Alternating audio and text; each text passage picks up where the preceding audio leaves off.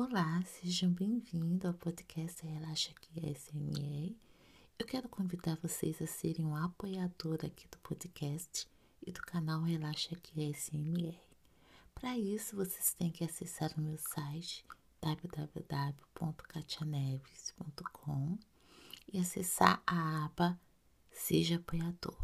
Lá vocês vão ser direcionados a uma página onde vocês vão conhecer os meus objetivos, os meus projetos e ver os valores que vocês podem contribuir para ser um apoiador.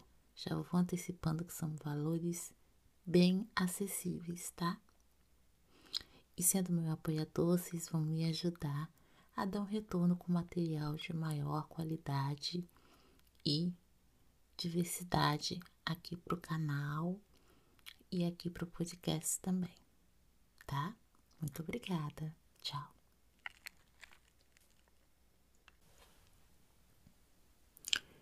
Bom, a nossa biblioteca de hoje vai destacar a história de Sofia. Então começa assim. Era uma vez uma menina que se chamava Sofia. A jovem queria descobrir qual era o tesouro mais valioso do mundo.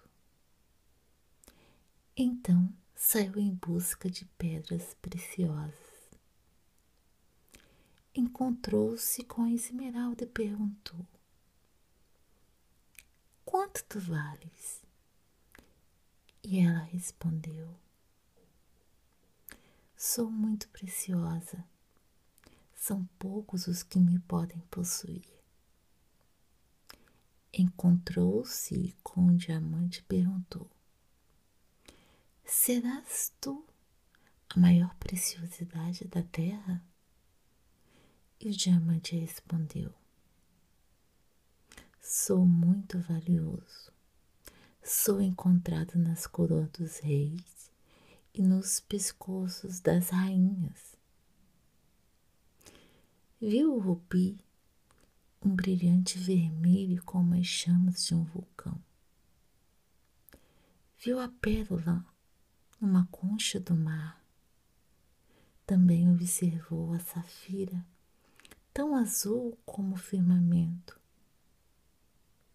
Diante de tantas cores e pedras famosas, caríssimas em valor financeiro, a menina imaginou que ali poderia estar a maior riqueza da terra. Quando viu a turmalina paraíba, uma das pedras mais caras do planeta, pareceu ter encontrado o que tanto procurava. Mas como saber se pouquíssimas pessoas podem possuir essas beldades? Diante de tanta e exclusividade, a menina sentiu a necessidade de continuar a sua busca, pois tesouros só terão grandes valores quando podem servir a muitos. Sofia continuou a investigação na tentativa de descobrir qual era o maior tesouro do mundo. Encontrou-se com o ouro. Ele brilhava como o sol ao entardecer. Lá estava também a prata que parecia o sol nascente. Mas Sofia percebeu que muitos brigavam por aquelas joias e não havia paz nem harmonia naquele lugar. Todavia, a menina não desistiu de sua procura. Andou, andou e encontrou-se com uma porção de livros. Estes nada falavam, mas diziam tanto que Sofia encheu-se de sabedoria. Então, admirando aquela riqueza que acabara de descobrir, perceber a grande preciosidade que é o conhecimento. Os livros são tesouros que somente os sábios são capazes de descobri-los. A prata, o ouro, o diamante, a safira, o rubi são joias raríssimas. Todavia, podem ser roubadas. O conhecimento é algo tão precioso que quando você o adquire, ninguém pode roubá-lo. E quanto mais você o distribui, socializando, mais ele se multiplica. Quando abrimos um livro, segredos são desvendados, mistérios são descobertos.